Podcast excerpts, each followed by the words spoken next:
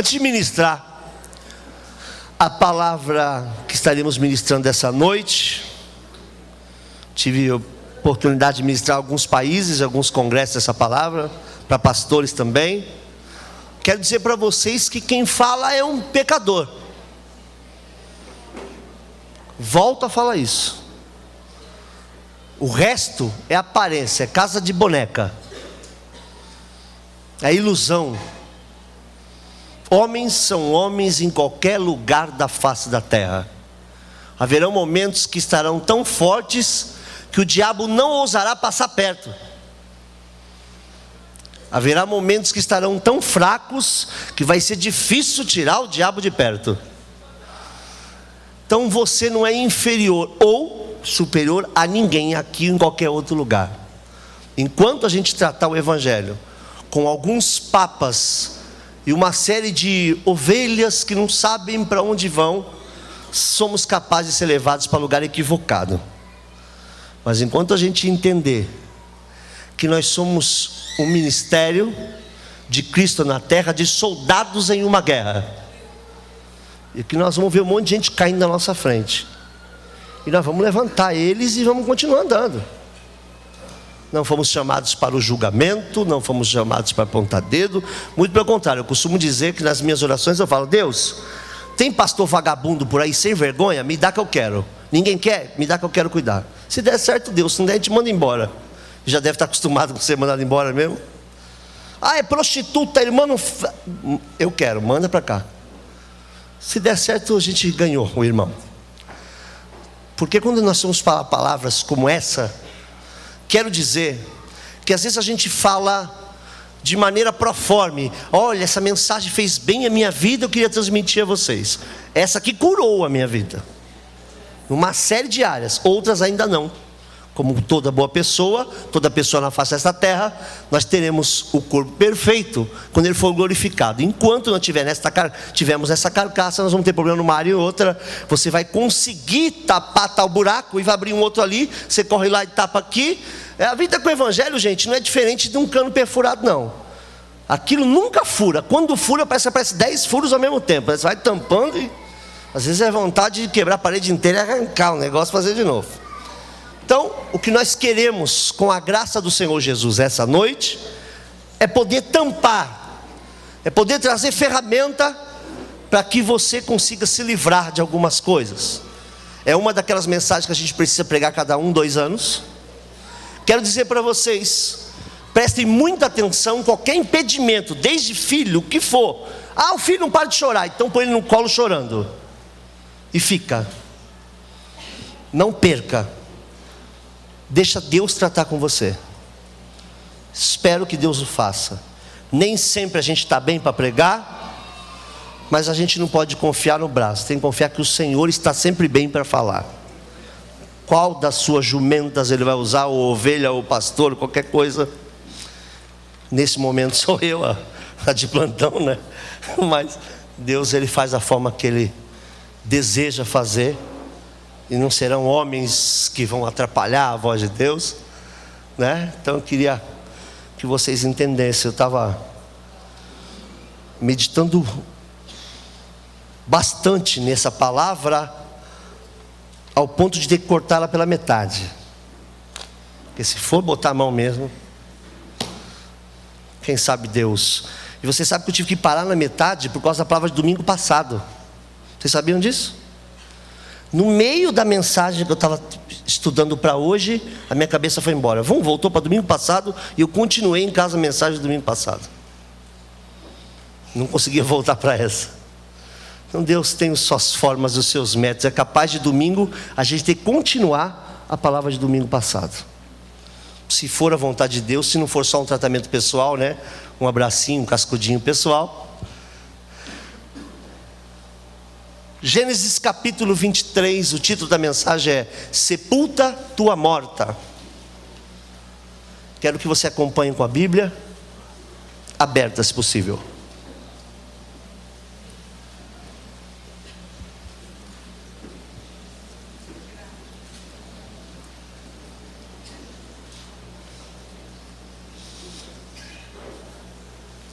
Eu estava em uma casa tive algumas revelações ruins com aquela casa. E um menino citou um versículo, e nesse versículo eu lendo tinha um pedaço de sepulta tua morta. Acho que eu estava com o pastor Ronaldo lá. Não sei se ele vai lembrar. Ele citou o versículo, como quem cita qualquer versículo, e eu não consegui tirar mais o versículo do coração. E eu dizia então para Deus: esse versículo não diz absolutamente nada. Para mim, nada. Eu ia dormir, o versículo vinha. Acordava, o versículo estava lá. De madrugada, o versículo estava lá. Então eu fui estudar o versículo. E Deus começou a tratar no meu coração de maneira linda, linda, linda, linda. Espero que Deus me dê graça para passar para vocês. Amém? Vamos começar pelo versículo primeiro.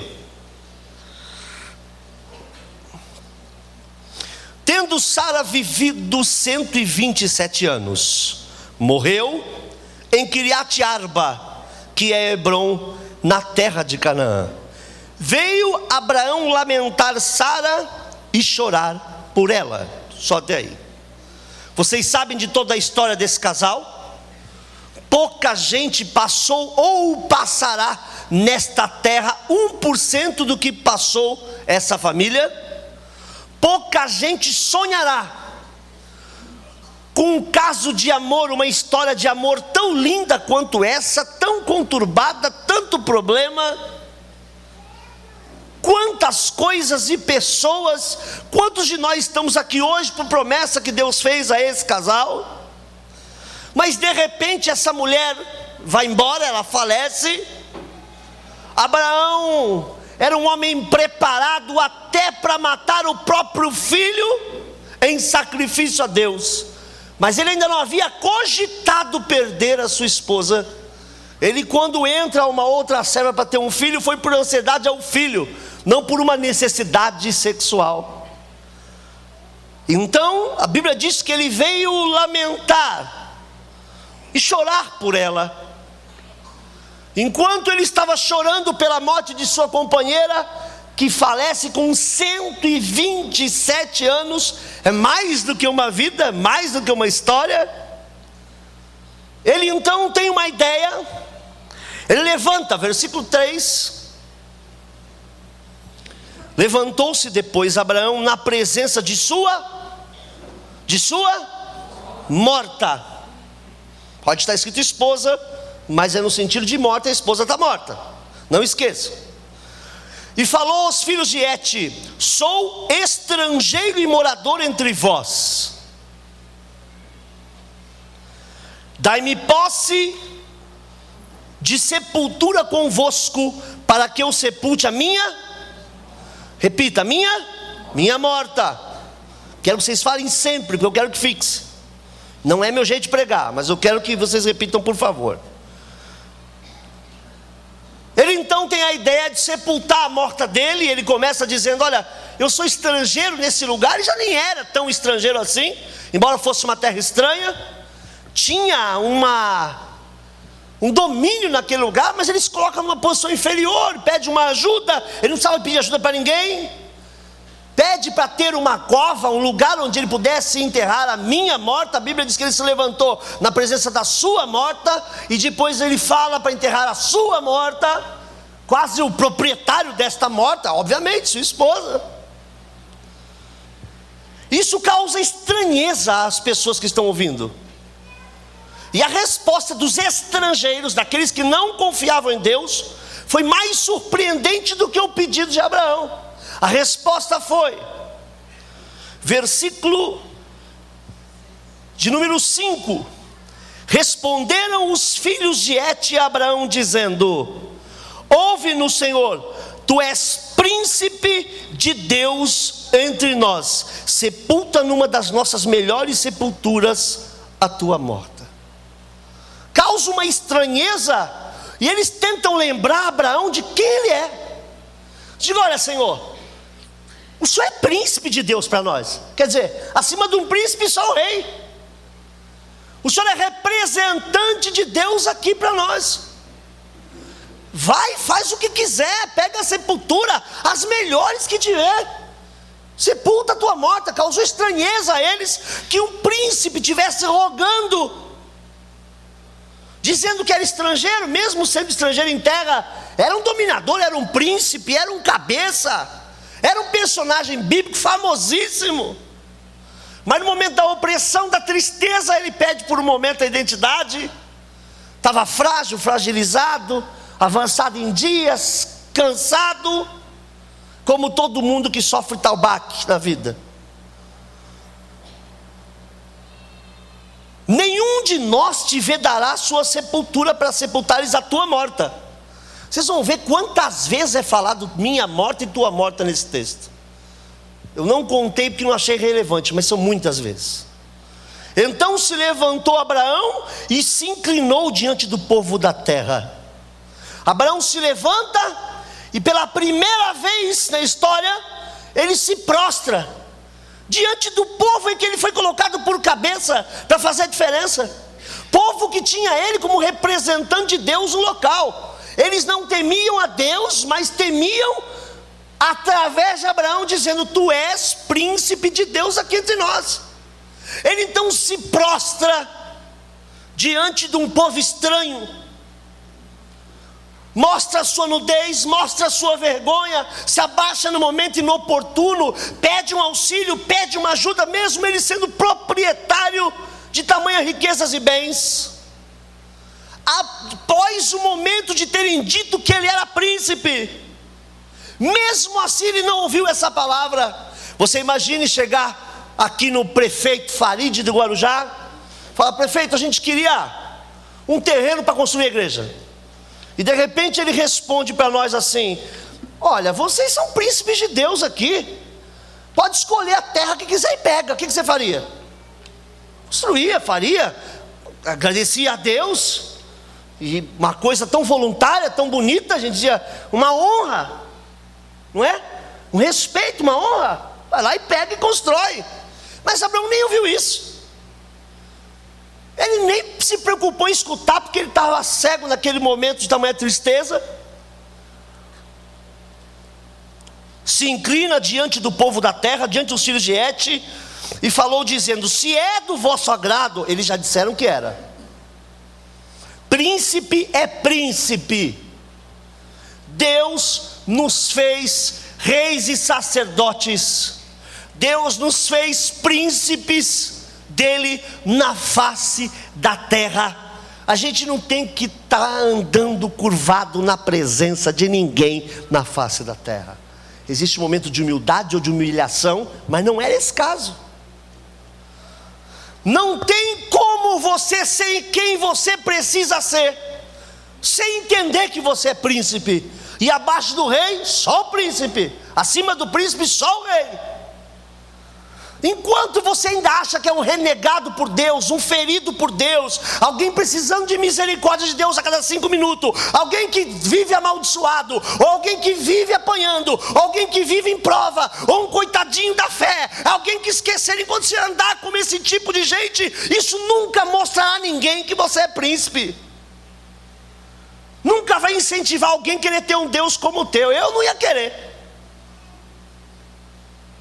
Não tem nada a ver com imponência, com soberba, com altivez. Se você acredita que é filho de Deus, tem que se portar como tal, a Bíblia diz: quem diz estar nele tem que andar como ele andou.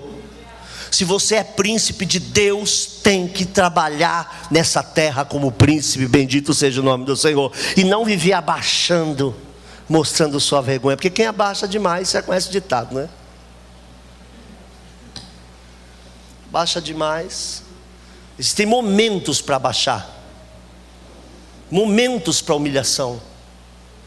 Existem momentos que você, tem que você tem que saber quem você é. Existem momentos que você tem que levantar a tua cabeça, parar de ficar chorando, implorando ajuda com espírito de miserabilidade. Vou entrar aí já, aguenta aí. Nenhum de nós vedará sepultura para que sepulta a tua morta. Se levantou, se inclinou diante do povo da terra, diante dos filhos de Et, e lhes falou, dizendo: Se é do vosso agrado que sepulte a, tua, a minha morta, não, não é. Eles queriam que ele ficasse andando com Sara morta para cima e para baixo. Já disseram que é, que ele é príncipe, ele escolher, para ele pegar. Ele não escutava, ele pedia e não escutava a resposta. Muito difícil Deus ajudar você, falando 10 anos contigo, 5 anos, 2 anos, um ano e você não ouve a resposta. Vem todo culto, Deus fala de novo, você chora, se arrebenta, mas não escuta, ouve, mas não escuta. Está esperando algo louco, algo especial, não sei o que você está esperando. Se existe alguma coisa com mais autoridade, mais forte, mais profundo do que a palavra de Deus, não me diga, porque eu não conheço. Cara, a palavra de Deus é o próprio Deus impresso em condições que você possa suportar ouvir. É o verbo, o verbo se fez carne habitou entre nós, amém? Ouve-me, intercedei por mim junto a Efron, filho de Zoar, para que ele me dê a caverna de Macpela. Sabe o que quer dizer Macpela? Cova dupla. Quem que vai enterrar um morto pede uma cova dupla? Alguém que fez uma projeção alguém que já desistiu da vida, alguém que pensou em morrer. Morre o seu esposo, tu vai lá no cemitério e compra duas, daquela campazinha lá, aquele negócio de aquela, aquela gaveta, fala, quero duas. Cai o outro, não, não, eu quero duas. Mas a verdade é que quem anda com morto muito tempo, a tendência é morrer. Morto não, não, nunca vai ajudar um vivo. Morto nunca vai fazer um vivo ficar mais vivo. Um vivo nunca vai ressuscitar um morto andando com ele, só por andar com ele. Mas um morto é capaz de matar um vivo andando junto. Aquilo vai começar a cheirar mal, vai começar a feder, o peso é demais. Você já tentou, imagina carregar um morto?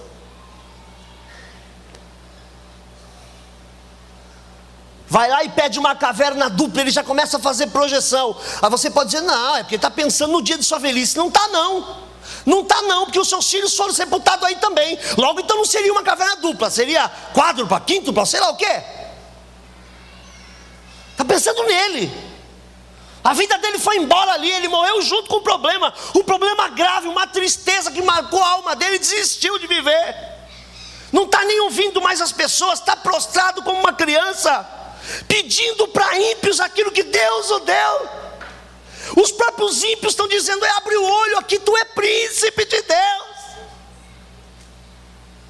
Os próprios ímpios olham para você e dizem: não entendo como tua vida está assim ainda. Vai na igreja, vai na igreja, vai na igreja, você não muda em nada. Eu não entendo que você fala que Deus ajuda se você precisa de ajuda toda hora. Eu não entendo como você diz que é crente, vive chorando, vive reclamando, vive sozinha, vive solitária, vive falindo, vive arrebentado, vive desempregado. O próprio ímpio está dizendo: toma posse aí, rapaz, você é príncipe de Deus para nós, porque até aqueles que estão lá fora sabem quem é você, você é representante dos céus na terra, embaixador do Senhor, eles sabem. Aí fica carregando morto muito tempo, a tendência é morrer. Carrega um peso, opressão, é aquele peso, e vai carregando, aquilo vai fedendo, vai passando os dias, e os próprios ímpios estão dizendo: enterra isso, enterra isso. Você vai perguntar para a psicóloga que não é cristã, ela vai dizer: sepulta isso, enterra isso. Você vai pedir ajuda para um pai que te maltratou a vida inteira, ele vai dizer: sepulta isso, é quando passado. Todo mundo, crente ou não, vai dizer para você: acaba com esse negócio, está com essa conversa ainda. Sepulta a tua morta. Quantas vezes eles disseram? Continuando o texto. Que tem no extremo do seu campo, que me dê pelo devido preço de sepultura entre vós. Ora, Efron Eteu, sentando-se no meio dos filhos de Et, respondeu a Abraão: Ouvindo os filhos de Et a saber, todos que entravam pela porta da sua cidade, de, presta atenção, de modo, presta muita atenção, por favor, de modo nenhum, meu senhor, ouve-me, eu dou o campo, não só a caverna, mas eu dou o campo e também a caverna que nele está, na presença de todos os filhos do povo meu, eu te dou, sepulta a tua morta. Não vou te dar a caverna, não vou te dar o campo também. E ele te dá um conselho de novo: sepulta essa mulher. Abraão, versículo 12. Então se inclinou Abraão diante do povo da terra, segunda vez, E falou Efron na presença do povo: Mas se concorda, ouve-me, peço, darei o preço do campo. Ele não escuta ninguém. Estou te dando, não é só a caverna, é o campo. Você é príncipe, rapaz, isso aqui tudo é teu mesmo. Mas ele quer pagar preço, e esse é o problema do Evangelho hoje. Deus quer te livrar dessa miséria, mas você quer pagar preço. Quer pagar como oferta, quer pagar na igreja tal, acha que tem que ter um culto especial, tem que ser uma ministração não sei da onde, e Deus está dizendo para você: sepulta esse negócio, para de andar com esse fardo. Eu entendo que você possa ter passado, quem aqui não passou? Entendo que assim, você foi tocada pelo pai, e hoje você é uma mulher daquelas, não consegue ter relacionamento, não consegue se manter em relacionamento, vem carregando esse fardo. Eu sei que você apanhou, e hoje maltrata filho, não sabe cuidar de filho, não sabe cuidar de marido. É uma traumatizada, e toda vez que alguém toca nesse ponto, vai você falar da morta. Ah, mas uma vez a Sara morreu. Para com isso, vai carregar isso até quando? Quanto tempo, de que preço você precisa, além da cruz do Calvário, para sepultar a tua morta, arrancar isso de dentro da tua vida? Todo dia é depressão, todo dia é choro, todo dia é medo, é medo de trabalhar, é medo de viver, é medo de ser gente, é medo de sexo, é medo de amor, é medo de ser feliz, é medo de prosperar, medo, medo, medo, medo, medo. Sepulta esse negócio. Que culto especial você precisa? O que você quer pagar? Você acha que está à venda a tua paz? Gente, vocês não se preocupem, eu não tenho nem mãe agora, hein? Que Deus precisa fazer por você, todo mundo dizendo, vai, pega, faz, sepulta, enterra isso, acaba com isso. Eu estou de joelho querendo pagar. É assim. Aí fica atrás de seminário não sei de quem, seminário não sei de onde, palavra do profeta não sei quem, correndo atrás porque ela não acredita que num culto normal ou lendo uma palavra Deus pode curá-la desse mal. Sepulta a tua morta. Ah, meu pai não me deu atenção, e aí? Você já é quase mãe, está com essa conversa ainda? Aquele filho mimado, nunca fez nada na vida, hoje não consegue ser gente não trabalha, não faz coisa nenhuma. Eu não consigo me desenvolver. Sepulta isso, não importa o teu passado. Você vai carregar essa coisa fedendo dentro de você até quando? Porque o mal dentro da gente, o ódio, o desamor, isso fede. Mais cedo ou mais tarde alguém vai cheirar, alguém vai estar com você e vai dizer: não dá para casar com ela, que tem uma coisa que fede de dentro dela, que sai. Ela é difícil. Parece mulher cavalo, que não pode namorar com ninguém, dá patada traumatizadinha lá do passado e não tem como chegar perto. Vive armada, vive batendo, vive batendo, vive machucando, vai apodrecer viva, vai ficar com 800 anos de idade, não vai ter ninguém. Enquanto não tirar essa coisa de dentro e sepultar, a terra está aqui, a terra é fértil, glorificado seja o nome do Senhor. Se o trigo não morrer, não dá fruto.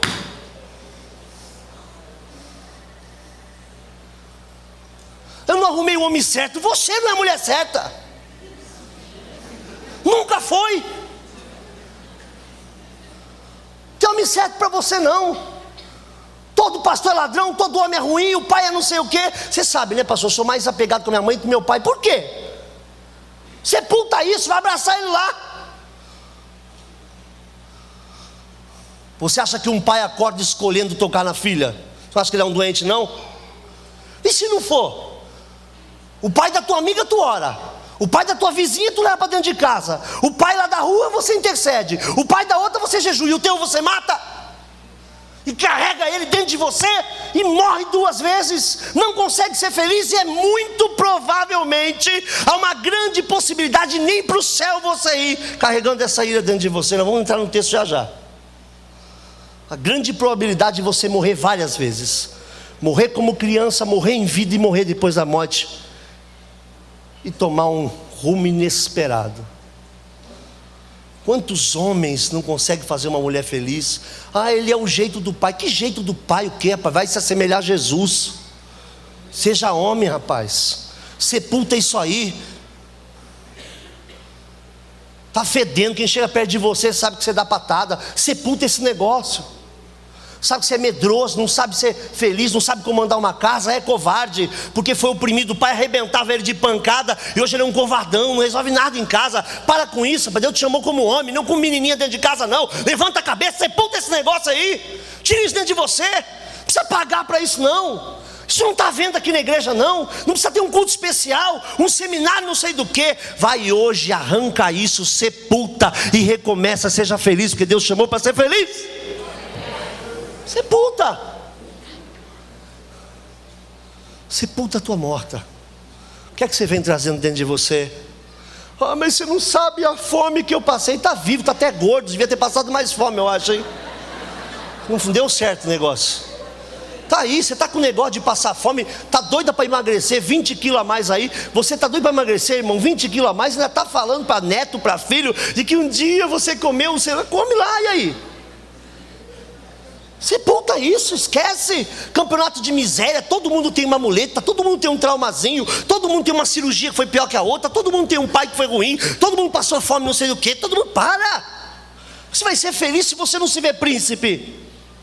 Você não se vê príncipe, as pessoas dizem que você é príncipe, meu amigo. Você só se vê miserável. Você só se vê chorão, você só se vê reclamando, a vida é ruim, tudo é ruim, nada você acredita, não acredita em ninguém. Ou você pode ter sido espancado mais de 50 pessoas nessa vida, eu sei que alguns homens devem ter passado pela vida da senhora para destruir. É aquela desgraça daquele twister que passa e você briga com a família inteira para dizer que ele é de Deus. E quando sai, você quer se aproximar da família e não consegue, porque sabe que hospedou o capeta dentro de casa. Eu sei. Eu sei que você, irmão, foi chifrado de repente. Às vezes porque a mulher é esquisita ou que você é uma porcaria de homem. É, não comparece, tal, tal, tal, não dá atenção, vem um pé de pantufa lá e dá atenção, você passa por bobão mesmo. Eu já passei. Ué, você está rindo porque eu soube, né? Tem gente que não sabe.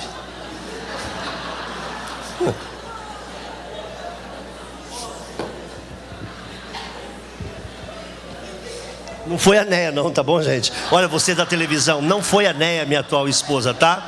A Neia eu ainda não descobri nada.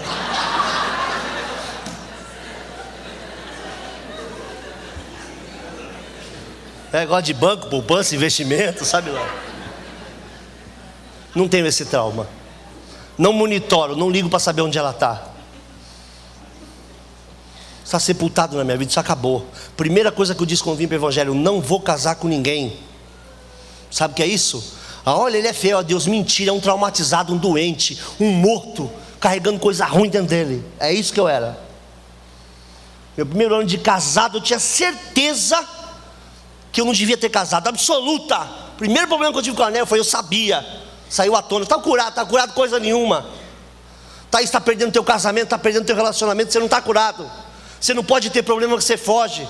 Você está traumatizado, ninguém pode chegar perto de você, ninguém pode invadir teu espaço, ninguém pode invadir tua, tua intimidade, ninguém pode tocar na tua parte íntima, ninguém pode te beijar por dentro ou por fora ou pelo lado, que você é doente nessa área, está traumatizado e diz que não está, está fazendo a vida do marido o inferno e vice-versa.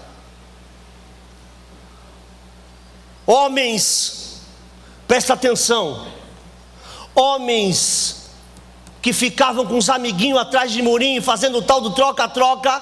Presta atenção que é sério.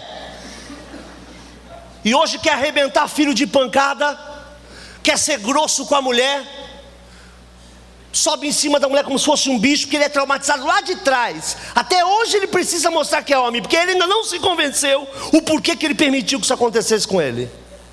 Destrói filho, destrói família, péssimo marido, porcaria de gente não trabalha direito, não prospera, está todo traumatizado até hoje. E vive arrumando briga na rua. O cara está me olhando. Quem está traumatizado, irmão?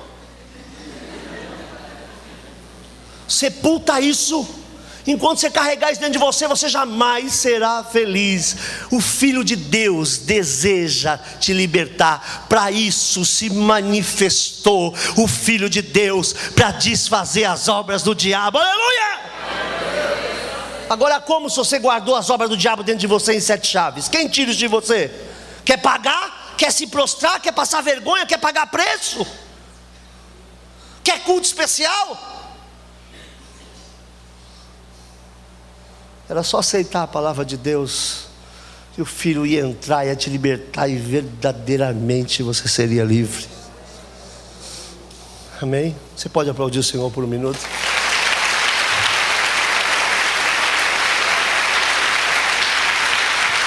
Glória a Deus.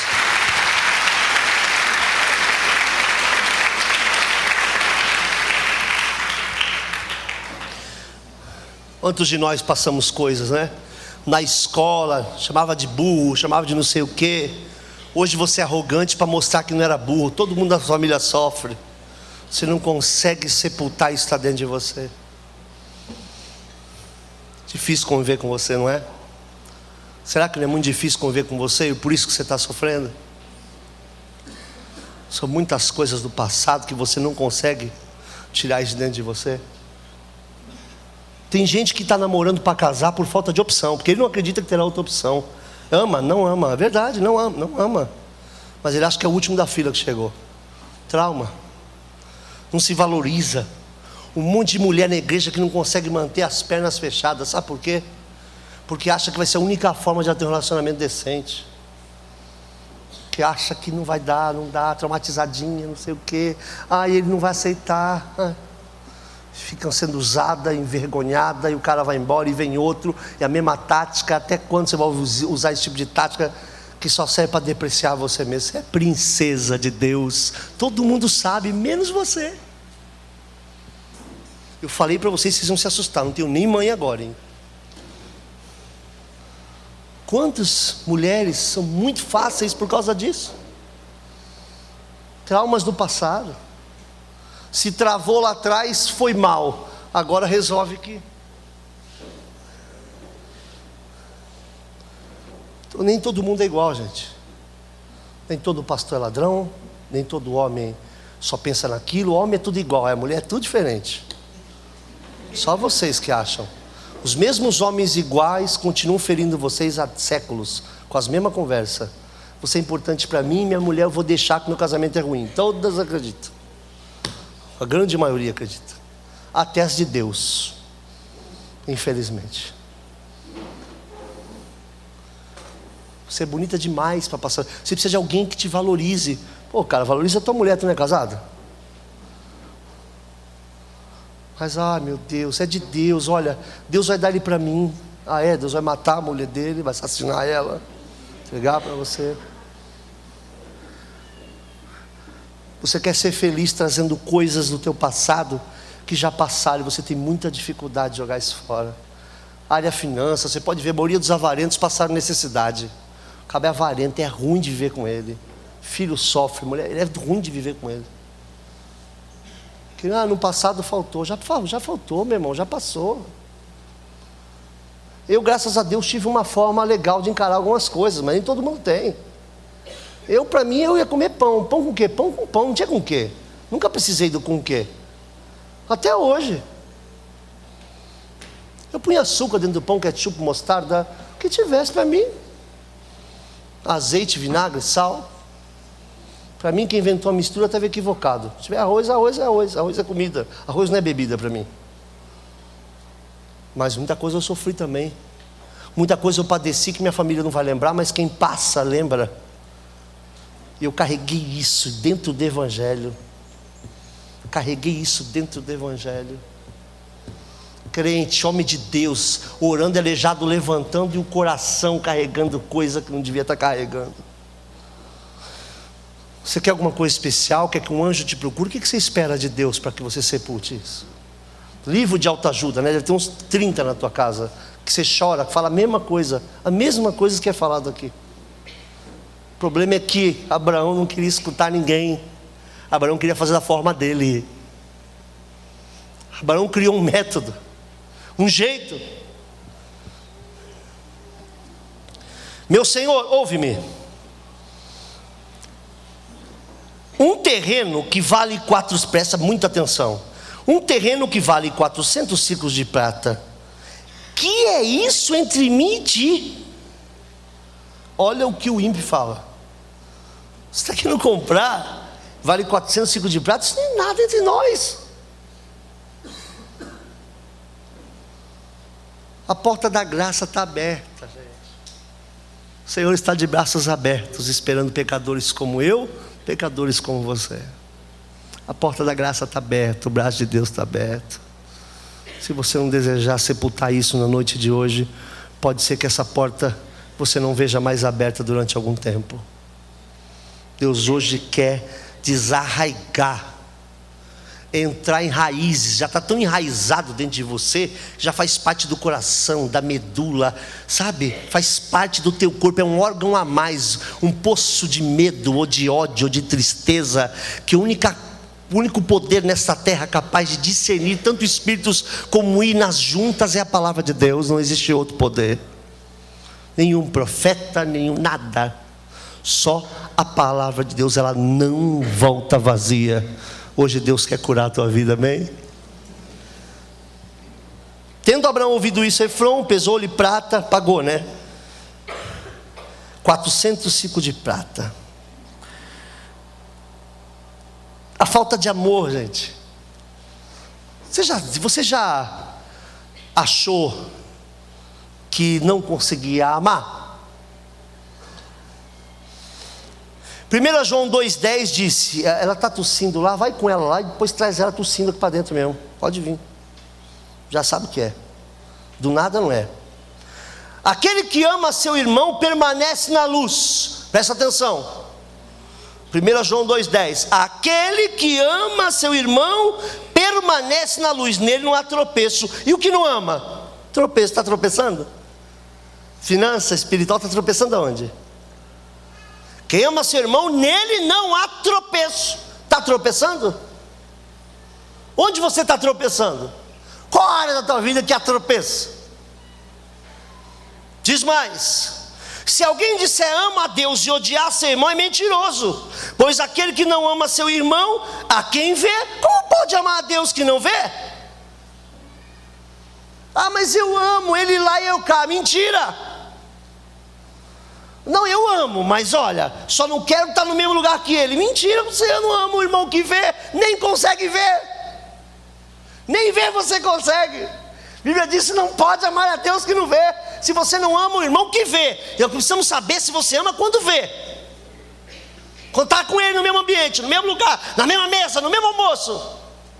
Eu vou, mas quem vai para aquele almoço? Fulano de tal, então não vou. Ué, você não está dizendo que ama, que perdoou?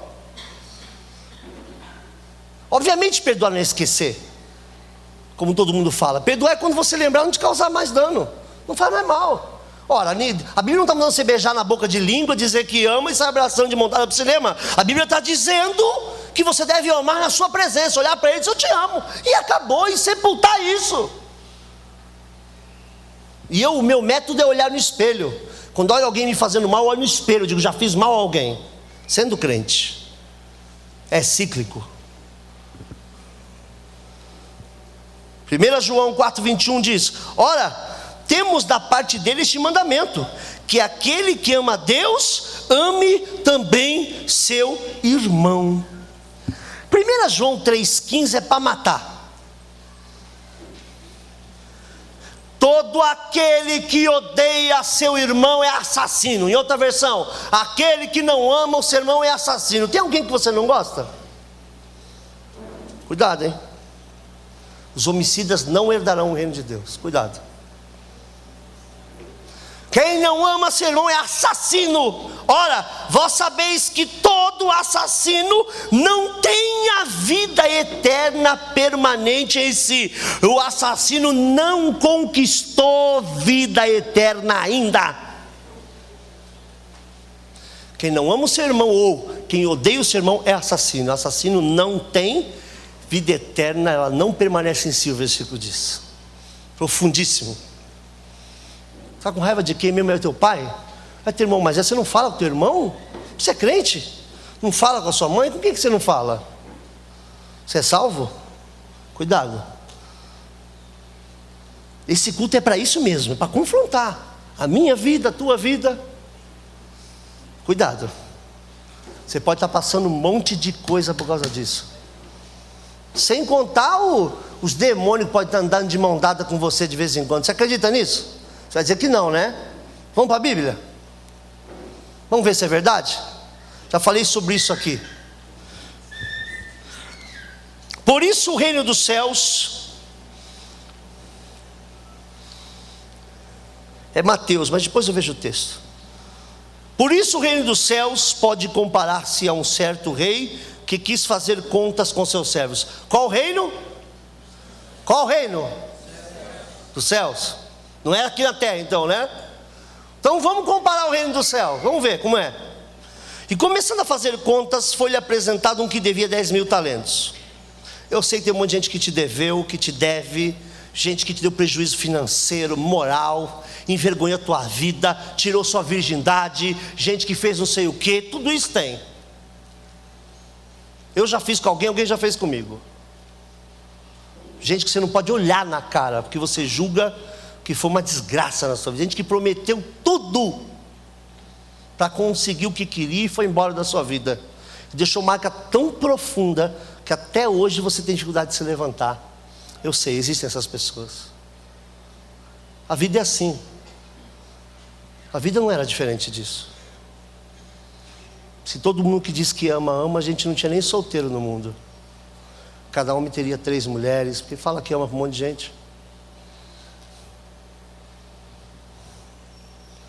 Só estou com a minha mulher por causa do meu filho. Ah, é? Então não engravide dele, não, hein? Ele vai dizer para a terceira: só estou com ela por causa do filho.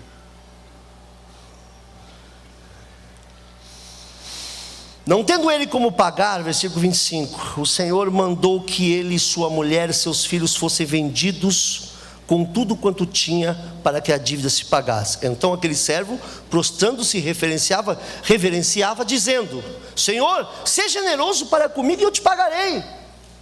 Versículo 27. Então o Senhor daquele servo, movido de íntima compaixão, soltou e perdoou-lhe a dívida. Ele devia alguma coisa ainda?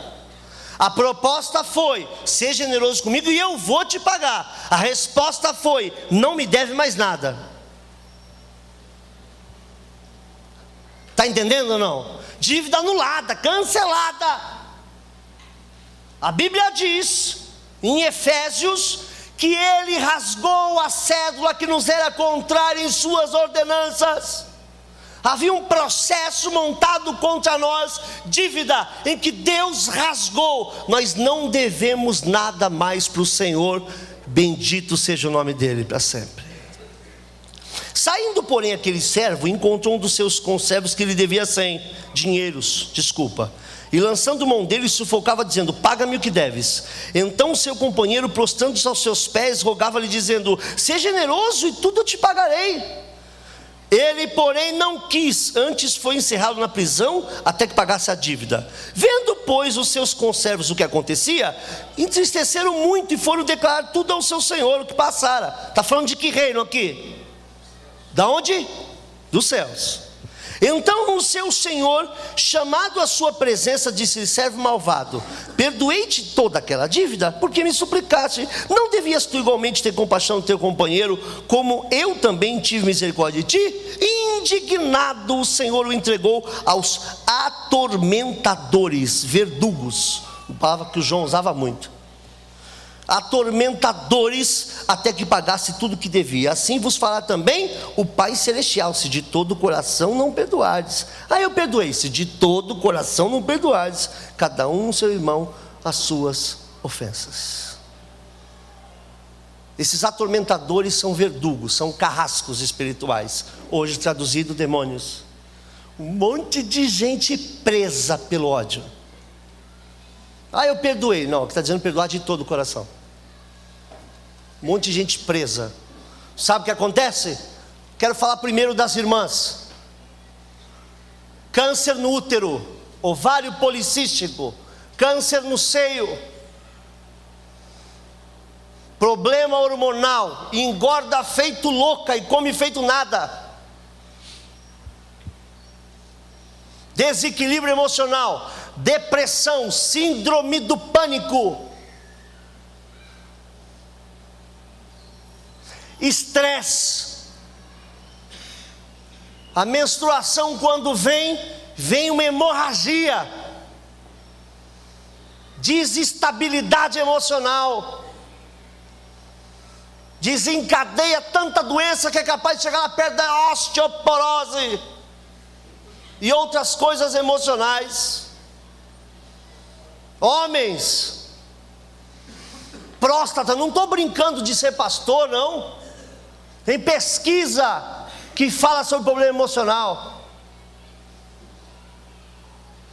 Desde impotência, mas principalmente ejaculação precoce, metabolismo acelerado, exacerbado, desequilíbrio emocional. Sai às seis horas do serviço abraçando o patrão, chega em casa dando beijo no filho e meia hora depois está gritando, ninguém sabe por que o cabo está gritando, desequilibrado no trânsito, na casa, na educação. Ah, eu não sou promovido que estão impedindo, então você não é promovido, todo mundo está vendo que você é desequilibrado.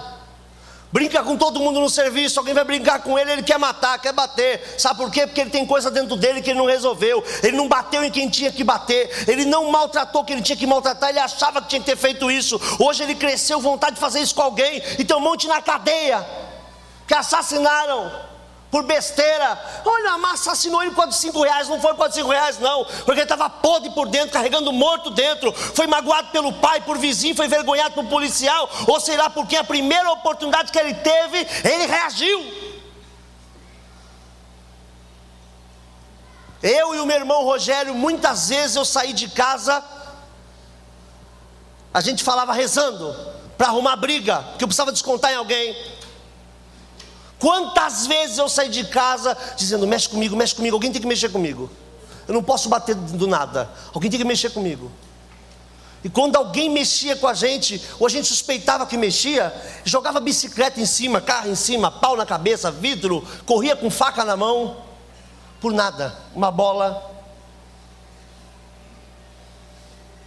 Até hoje eu tenho resquício na minha vida disso.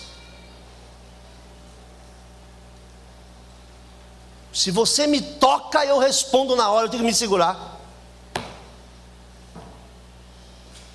Você me ofende, meu olho sai da caixa. Porque eu trato todo mundo com muita educação. Ao contrário do que possa parecer quando esteja pregando. A pessoa que prega é outra. Até hoje eu tenho resquício disso. Às vezes um profeta me falou isso, inclusive, com razão. Meditei no que ele falou. Tem um monte de homem adúltero, porque não foram homem lá atrás, foram apanhados, foram envergonhados. Hoje ele precisa ter, ele precisa sentir homem. Ele adultera não é porque ele quer outra mulher, não, é que ele precisa se sentir viril.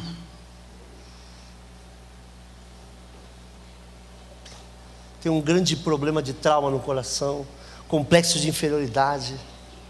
Ele, quando vai arrumar um emprego que precisa subir na, na, empresa, ele te mata. Você deve ter sido morto por algum, né? Um doente, tadinho. Você não perdoa ele até hoje. Tem homem sem vergonha? Tem, claro que tem, como tem mulher também. Se você continuar andando com tudo isso dentro de você, toda essa bagagem emocional, quantos relacionamentos você já teve? E quantos do relacionamento, quando brigaram, a pessoa apontou o dedo na sua cara e falou a mesma coisa? Você é louco, você é ciumenta, você é doente. E você continua perdendo um relacionamento para a mesma coisa. Quantos empregos, meu Deus do céu, você perdeu porque um patrão exerceu o direito de ser patrão, te chamou a atenção. Aceita, porque lá atrás você aceitou muita coisa. Lá atrás os meninos te levaram para o banheiro na escola.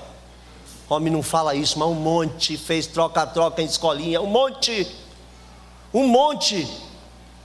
Está dentro deles isso. Nunca deixaram Deus tratar nessa área, nunca. E hoje tem sede de vingança. Um quer ser policial, não estou falando de você não, viu Silveira? O outro quer ser não sei o quê, o outro quer pegar, o outro quer matar, o outro quer não sei o quê. Exercem autoridade exacerbada, porque lá atrás ele não se conforma de ter permitido tal coisa. Outros dão vazão, né? Tá, achei meu mundo. Nós estamos carregando tanta bagagem espiritual, a gente não consegue simplesmente chegar no altar de Deus e sepultar. Quer pagar preço, quer não sei o que, quer se curvar, quer um preço especial, quer. Os próprios índios estão dizendo: você é príncipe, você não devia estar sofrendo isso, não. Você está brigando em casa, nem sei, porque você não é crente, você não devia estar passando isso, não. Olha, tem gente que fala assim para você: olha, eu queria ter a tua fé. Quem já ouviu isso? Fala de verdade, levanta a mão. E Deus, se você mesmo sabe que tua fé, meu Deus do céu, é dar tapa na cara da tua esposa é brigar em casa, é passar vergonha. Tua casa está ruim, meu. Você precisa tratar isso de frente. Eu gosto, prefiro tratar de frente. Comigo mesmo. Gosto disso. Gosto de ver defeito em mim. Ah, você exagerou, sou exagerado, não. Eu tenho um defeito, tenho um problema, preciso ser tratado. Enquanto eu fingir que eu não tenho, isso vai permanecer dentro de mim. Vamos carregar isso até quando, pô? Ah, mas até quando Deus vai fazer? Deus vai fazer, então vou te contar uma história. Uma historinha linda. Quem era Davi para Deus? Alguém me responda. Quem era Davi para Deus? O que, que Deus dizia de Davi? Achei a Davi, ele fala. Outro dia eu mostrei esse versículo para você, né, pastor? Estava num seminário falaram desse versículo. Falou, não tem. Foi, não tem sim, eu já tinha lido, não foi? Achei a Davi. Quer dizer, ele procurou servo segundo meu coração, e ungiu ele a rei, tratou de Davi, abençoou Davi, havia um exemplo para todos nós. Só que um dia Davi estava recolhendo os recursos para fazer o templo, Deus vem dar uma palavra estranha, fala assim: Davi, tu não vai construir nada para mim, não, tu é um homem de sangue. É o filho que vai fazer. Como homem de sangue? Ele era rei, tinha guerra para guerrear, não quis matar Saul. Tudo bem, errou com, com no, no homicídio que cometeu. Mas até então eu achava que Davi matava pelo reino, como um policial que atira num bandido. Na hora Deus falou para Davi, ó, não dá para tu construir templo para mim. Não dá. Você é doente, Davi, você está doente, meu filho. Eu provo. Segundo Reis capítulo 2, Davi começa a dar conselho para o seu sucessor, seu filho Salomão. Anote ele em casa, que é tremendo. Dentre os conselhos, ele fala sobre buscar Deus e tal, e de repente ele põe tudo para fora. Presta atenção, por favor. Ele diz assim: Ó, você sabe o que Joabe fez para mim. Eu, gente, eu choro pensando nisso. Eu prometi que eu não ia fazer nada contra ele. Mas age segundo a tua sabedoria, apelando para a sabedoria que ele recebeu, embora ele não tinha acontecido. Não deixa que ele morra em paz, não deixa. Pede beneficência a um sujeito, no versículo 9 ele fala: Ó, tem outro aí, esqueci o nome dele, fiquei ali lendo 500 vezes para lembrar o nome que eu consegui lembrar. Estou o dia inteiro sem conseguir lembrar. Mas o versículo 9 de 2 Reis, está lá o nome dele. Deixa eu ver aqui para não sair incompleto, vai. 1 Reis, capítulo 2, 9. Alguém lê para mim. Está aqui, já está na mão, tá, gente? Está aqui já. Gente, eu preciso tentar falar isso sem chorar.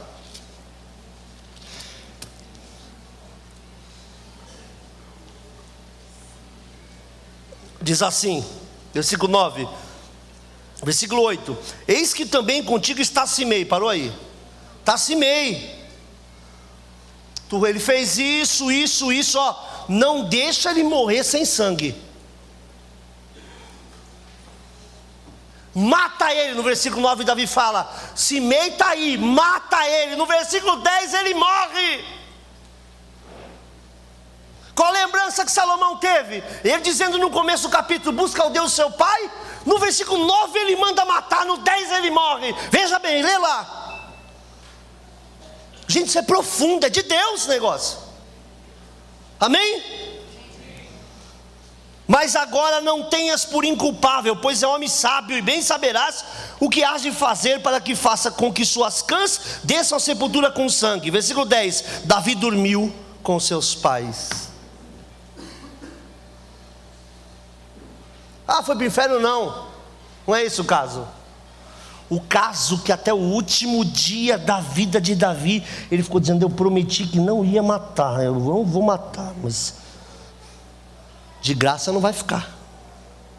Tem gente esperando que Deus vingue Está aí, em vez de você pedir misericórdia para Deus, está pedindo para Deus pôr a mão, está aí, está se arrebentando, você está consumindo, teu rosto é feio, porque um coração alegre formoseia o rosto, a Bíblia diz. Coração com ódio deixa feio, você engorda, você fica feia, irmã, você fica feio, irmão, nutrindo tal sentimento, e é capaz de ser entregue a verdugo, atormentador, e não vê a glória de Deus, não vê a eternidade, porque quem odeia ser irmão é assassino e não tem a vida eterna dentro de si. Quem tem vida passa a vida. Último pedido de Davi ao filho: mata ele. Com razão, Deus estava vendo isso, com razão. Me causa estranheza aquele texto. Eu nunca entendi esse texto, gente. Nunca. Quando Deus fala para Davi: você não pode construir o templo, você é homem de sangue. Todo rei tinha sangue. Como é que vai defender o reinado? Mas Deus sabia que Davi era um homem decente, um homem de Deus, mas ele estava magoado com algo. Foi a última coisa. Imagine ele falando para um filho, para dar um conselho para o seu filho: mata aquela vizinha, irmão. Gente, foi isso que aconteceu, leia aí. No versículo 9 ele trata disso, no 10 diz: dormiu. Essa lembrança que você quer ter de seu pai ou que alguém tenha de você? Uma pessoa amargurada até os últimos dias de vida, difícil, até os últimos dias de vida. Tem alguns que estão aqui dentro hoje que estão endemoniados, possesso de demônios já. Estão aqui dentro. Possesso de atormentadores. A Bíblia diz: cuidado que ninguém se prive da graça e que nenhuma raiz de amargura brotando vos cause algum dano e por, muito, e por ela muitos sejam contaminados. Está morrendo, está contaminando, atrapalhando a obra de Deus, fofocando, fingindo, mentindo, enganando, com conversa que não edifica, não consola, não exorta, com murmuração, com doença, com avareza, estão aí. O que a Bíblia chama de joio. Pode ser que não haja tempo eu sei que a gente vive com. Olha, gente, um monte de coisas que eu passo hoje que eu tenho que lutar contra, hoje eu sei de onde vem. Eu não sabia. Um monte, um monte. Se eu não abrir o meu olho, meu amor, se eu não abrir o meu olho, amanhã eu vou estar aí sentado com vocês exercendo misericórdia sobre a minha vida e vai ter outro aqui, lembrando do antigo pastor, está caído lá atrás, sentadinho. Quando a porta da graça abre, tem que entrar. E foi aberta na cruz do Calvário para você a porta de Deus, a porta do perdão. Tem gente que não se perdoa por de aborto do passado. Já foi, meu. Já foi. Já foi. Entendeu? Deus já te perdoa, já foi foi, meu amor. São várias aqui. Minha linda, já foi. Tá bom? Aconteceu. Deus já te perdoou.